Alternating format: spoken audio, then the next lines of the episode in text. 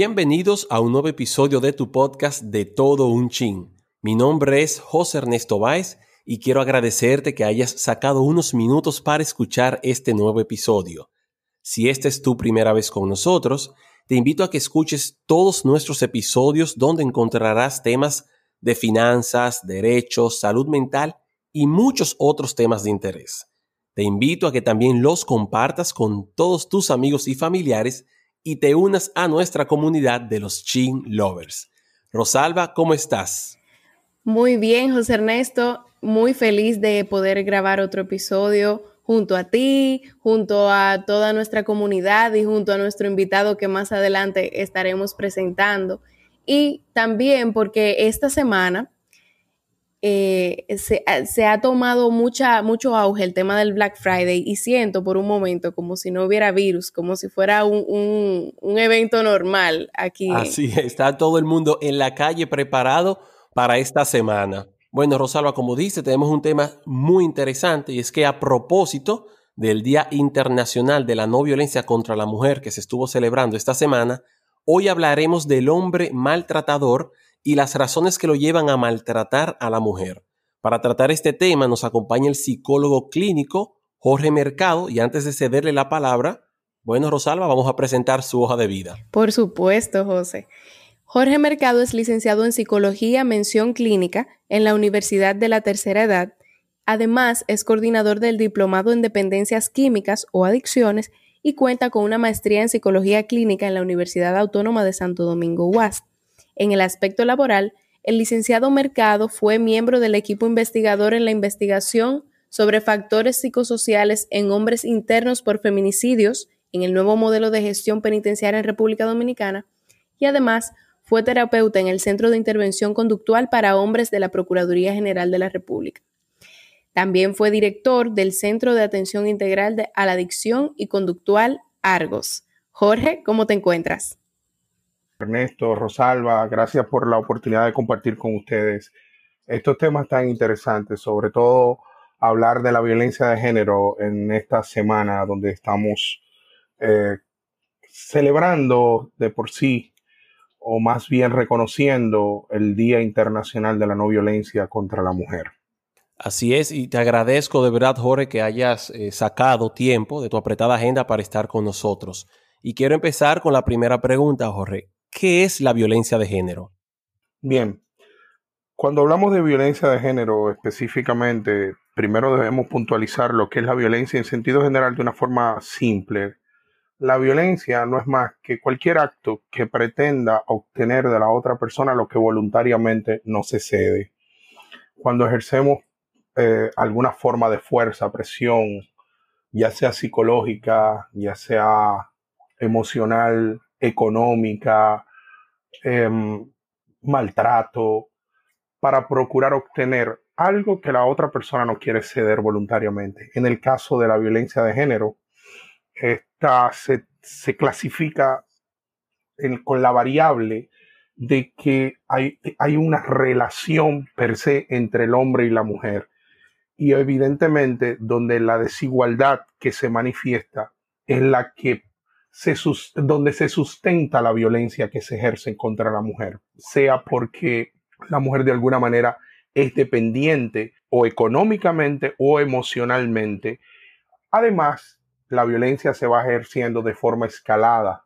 Por eso es importante que las mujeres aprendan a reconocer desde el principio las primeras manifestaciones de que, que hace el hombre maltratador. ¿Y cómo se pueden, cómo se pueden identificar estas estos indicios? Mira, el, hombre maltratador por lo general tiene rasgos, eh, rasgos narcisistas y ejerce control sobre la mujer. No estoy diciendo que todos los hombres maltratadores son controladores.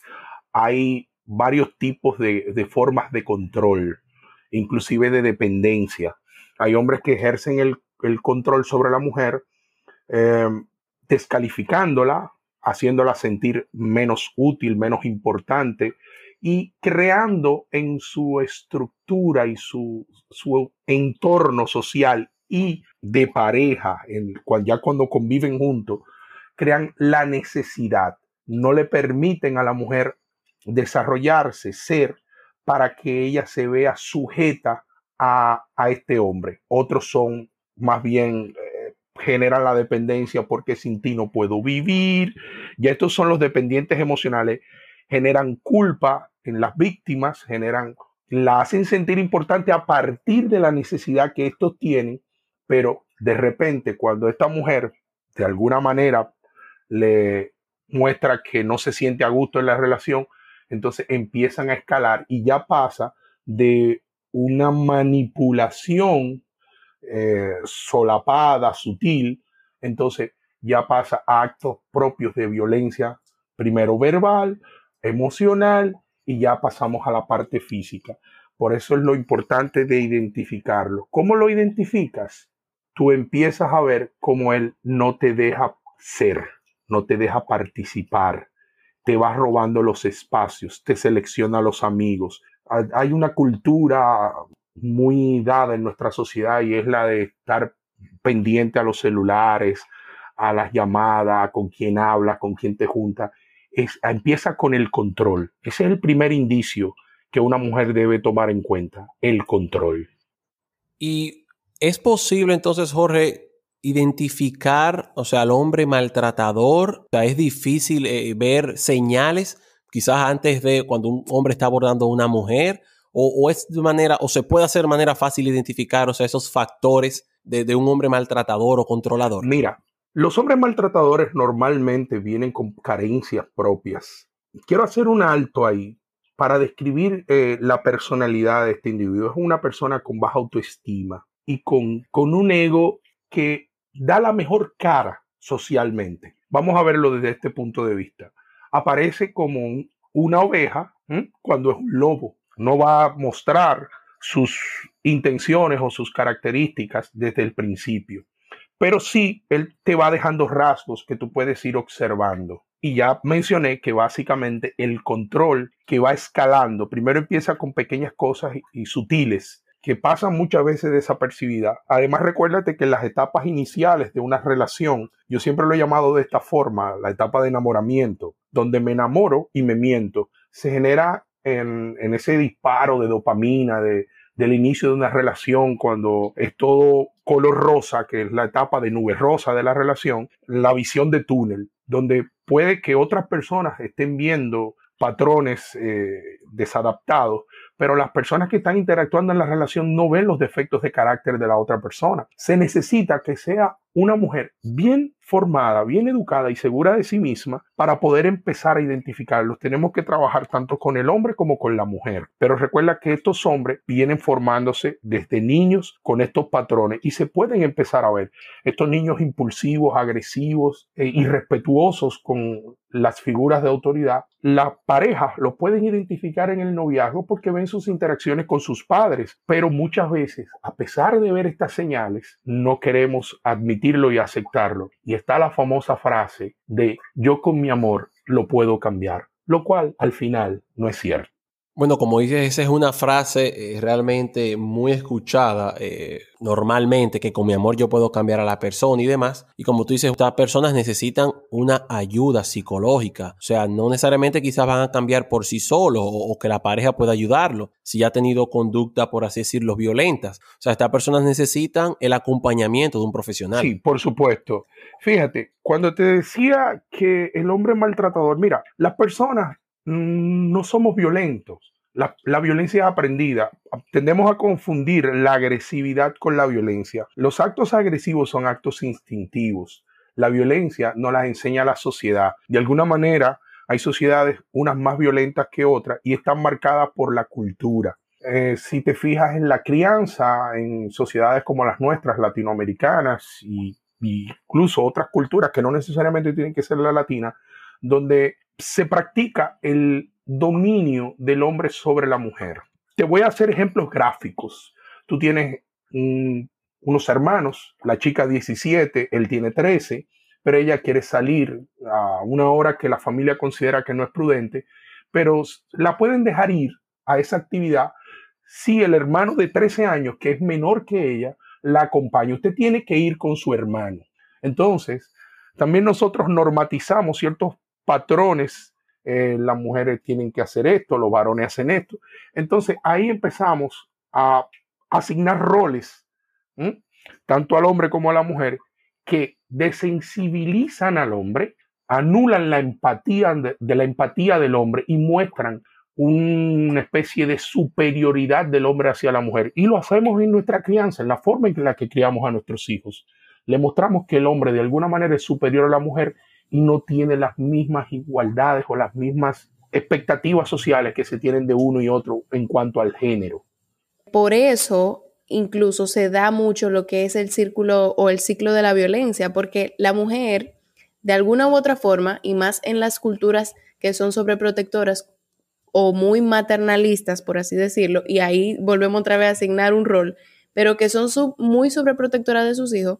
Entonces, la mujer está acostumbrada a entender que hay que entender al hombre, hay que comprender su, agresividad de, de, algún momento, hay que entender por qué él podría estar celoso, hay que, muchas mujeres justifican por qué los hombres las maltratan, diciendo que ellas se portaron mal, o sea, de alguna forma en ese chip de violencia, en ese juego, en esa danza, también la mujer asume esa, e, ese rol de, de, de alguna manera justificarlo, porque dentro de su crianza también estuvo que el hombre puede ser, es más fuerte, es más violento y es menos racional. Y eso entonces lleva a que la mujer siempre se encuentre en una posición en la que deba justificar la actuación del hombre. a eso no me refería cuando hablábamos de que socialmente hemos normatizado la violencia hemos normatizado patrones de conducta que soportan la violencia per se. De hecho, todavía escuchamos frases como ella se lo buscó, ella se lo ganó. Claro. Imagínate una mujer así. Y no hay ninguna causa ni ninguna razón que justifique el maltrato de, de ningún tipo, porque nos centramos mucho en el maltrato físico, pero el maltrato emocional y psicológico es tan agresivo y desgastante de la personalidad de cualquier individuo que lo sufra, ya sea hombre o mujer, pero en el caso que nos, que nos circunscribimos en este momento a la mujer, como el maltrato físico. O sea, el maltrato psicológico es terrible. Las mujeres llegan a, desarrollar trastornos eh, en su personalidad, incluso llegan a padecer trastornos mentales mayores por el acumular años y años de maltrato emocional y maltrato psicológico y físico. Cuando hablabas del círculo de la violencia, evidentemente eh, se describe en el, en el juego, en este juego perverso en el que la relación se somete, donde ésta vive y repite constantemente los, los, actos de violencia y se van marcando por una primera fase de acumulación y tensión. Esa es la primera fase en donde el hombre está enojado, y la mujer empieza a preguntarle, pero ¿qué es lo que te pasa? ¿Qué es lo que te ocurre? Dime cómo puedo ayudarte. Eh, es lo que hace que se burla de ella, la ridiculiza y pasa ya a una segunda fase, ya cuando la, la relación se va tornando más áspera, más tensa, viene la fase de explosión. En esa fase de explosión, el hombre puede llegar a insultarla y a golpearla, a descalificarla. Es ahí la parte más clave. Porque evidentemente el hombre en la primera crisis de violencia no la mata, probablemente ni siquiera llegue a la agresión física. Y ahí está la respuesta que me decía, ¿cuándo lo identificamos y en qué momento actuamos? Cuando llegamos a esa fase de explosión, después de un primer periodo de ridiculización, de burlas, en esa fase de explosión es el momento de denunciar. Pero quiero que sepas que apenas un 60, 55% de las mujeres son las que denuncian. La gran mayoría se queda callada. Hay factores culturales que también no toleran ese tipo de denuncias ni, ni, la aceptan, porque la mujer, el la mujer le enseñaron que el matrimonio era para toda la vida, que las mujeres deben aguantar, que tú debes estar ahí. Pero en esa fase, cuando se da el primer episodio de violencia, es que debe comenzar la mujer a buscar ayuda, a buscar grupos de apoyo, acercarse a las autoridades, si, si en ese momento ella puede conseguir una red de apoyo que la fortalezca, que la sostenga y se crean las estructuras necesarias para que ella entienda que no depende de él, entonces no llegamos a la tercera fase, que es la que permite que se replique y se siga replicando la dinámica violenta en esa relación. Si esto no sucede y la mujer no busca apoyo ni se sale del círculo, entonces eventualmente este hombre vendrá a esa fase de luna de miel, donde él se aparece con flores, donde él pide perdón, donde él dice que ya esto no va a volver a ocurrir, tú vas a ver que las cosas van a cambiar, hasta que eventualmente volvemos a la primera fase de acumulación de tensión, y se va a repetir el círculo. Y mientras más veces se va repitiendo el círculo, más desensibilizada va siendo la mujer, más desorientada en el hecho de pedir ayuda y de acercarse a grupos de ayuda y de y, acercarse a las autoridades y esta violencia va escalando de tal manera hasta que un día la mata. Eso es lo eso es lo como se describe más o menos el círculo de la violencia. Y Jorge, una pregunta, aquí en nuestro país, una mujer que es víctima eh, de la violencia, ¿Qué puede hacer? ¿A dónde puede acudir? Tú dices, bueno, hay grupos de ayuda, pero ¿a dónde, puede ir esa mujer que está sufriendo en su hogar y que necesita ayuda de terceros? Mira, claro que sí. Aquí hay redes de apoyo. Y hay también desinformación y hay eh, una serie de elementos que a veces no son tan promovidos. Nosotros tenemos los mejores protocolos yo te lo puedo asegurar esto, yo no tengo hoy nada que, ver con el sistema, pero yo te aseguro que tenemos protocolos, tenemos casas de acogida, tenemos eh, grupos de apoyo, redes de apoyo a mujeres maltratadas, pero normalmente hay como una especie de temor, de cansancio.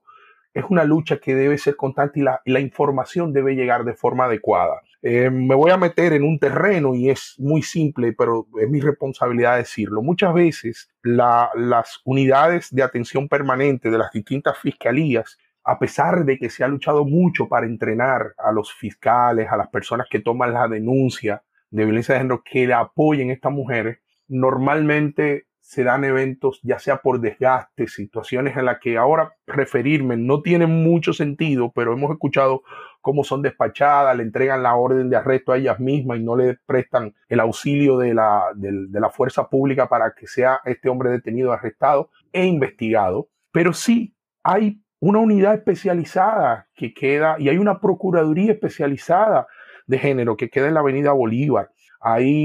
Hay un departamento muy bien especializado, las mujeres deben acercarse allí. Si necesitan una casa de acogida, desde allí se le va a gestionar. Si necesitan redes de apoyo, tenemos el PACAN. Hay muchas instituciones aquí. El mismo Ministerio de la Mujer tiene redes de apoyo para estas mujeres maltratadas. Lo importante es seguir trabajando con esto. Si no queremos que siga ocurriendo, necesitamos seguir informando a la, población y a los usuarios de estos servicios y de estas redes de apoyo de lo que pueden contar. La familia es importante. Debemos, tanto lo que hacemos comunicación social y desde el mismo Estado, debemos seguir trabajando con las familias, desde los padres de estas víctimas que muchas veces la devuelven a su casa y no la educamos. Eh, muchos padres le dicen, bueno, pero tú elegiste ese hombre, tú, tú quisiste estar con él, eh, ahora yo te recibo, pero ahorita tú te arreglas con él. Así como pasa en una fiscalía, que una fiscal le puede decir, yo te, yo te pongo la denuncia, voy y meto a ese hombre preso y ahorita ustedes están juntos. Así mismo también se lo dicen los padres, pero no podemos cansar, tenemos que seguir educando para que esto no suceda y ofrecerle desde la familia y la sociedad en sentido general apoyo a las víctimas de violencia. Sí, mi comentario iba más o menos en ese sentido. Lo que, lo que yo entiendo que, como tú dices, hay muchas, muchas instituciones y muchos mecanismos de protección a la mujer eh, que sufre eh, de violencia de género. El tema es que, a mi parecer, y no sé qué tú pensarás, que existe una falta de confianza en el Estado y en sus instituciones y la mujer se encuentra en un estado de vulnerabilidad que piensa, bueno, el Estado tal vez me puede proteger un mes, dos meses, pero tal vez todas mis necesidades no quedan cubiertas. Entonces, también separarte de una relación que esa, esa misma toxicidad vuelve a que tú sigas en el ciclo, o sea, es difícil salir del ciclo. Tú dices, bueno, por lo menos este hombre me da, pero me, también me mantiene. Entonces, creo que el, tema también está en la educación en cuanto a crear confianza en, en, los mecanismos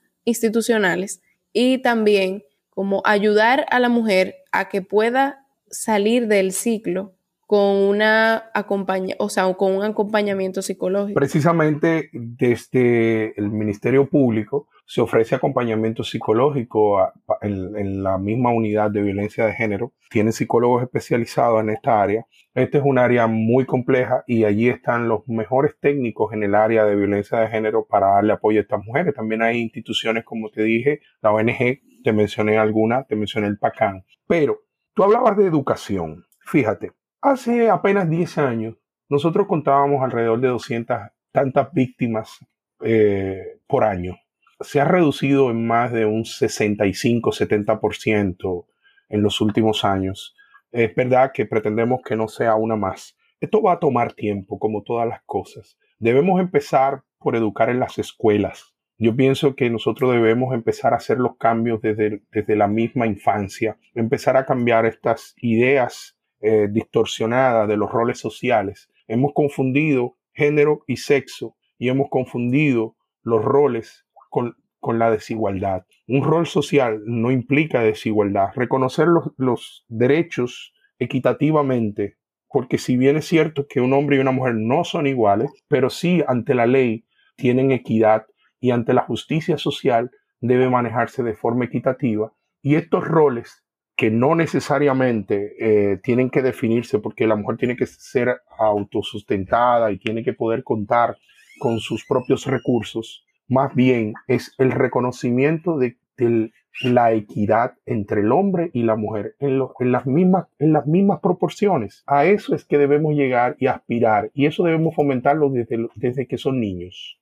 No me queda más que darte las gracias de verdad por eh, sacar tiempo de tu agenda para tratar este tema. Nosotros lo que queremos con este episodio es aportar nuestro granito de arena para que, como tú dices, no haya una más no haya un caso nuevo de que un hombre eh, maltrató a una mujer, ya sea de manera física, emocional. Lo que queremos es aportar para erradicar eso y como tú dices, esto va a llevar su tiempo, pero creo que nosotros como profesionales podemos educar y, llevar conciencia a esas personas y quizás ayudar a esas mujeres que están pasando por esta situación y como tú dices, muchas veces se quedan calladas porque se mantienen en este eh, círculo de la violencia precisamente a eso me refería cuando hablaba de redes de apoyo. Se necesita crear redes de apoyo, no solamente mediático, sino redes de apoyo sociales que no necesariamente partan desde las instituciones estatales, sino desde la misma sociedad. Algo importante y, que quiero apuntar cuando hablaba de, de educar a los niños, esa es la única forma de cambiar los estereotipos. No va a haber otra forma las nuevas sociedades, vamos, a, esperar que las nuevas generaciones surjan con estereotipos diferentes, que nosotros podamos modelar estos conceptos y esperar que en unos años no haya una más. Jorge, antes de despedirnos, quiero decirte que esta no va a ser la última invitación, estarás con nosotros nuevamente, así que estaremos agendando una nueva, ¿verdad? Una nueva invitación para que compartas con nosotros en el podcast. Muchísimas gracias. Bien, Chilovers, eh, recuerden que todos nuestros episodios están publicados en Anchor, en Spotify, en Apple Podcasts, en Google Podcasts y también que pueden encontrarnos en la plataforma de YouTube. Muchas gracias nuevamente por sacar tiempo para escucharnos. Esto ha sido de todo un chin.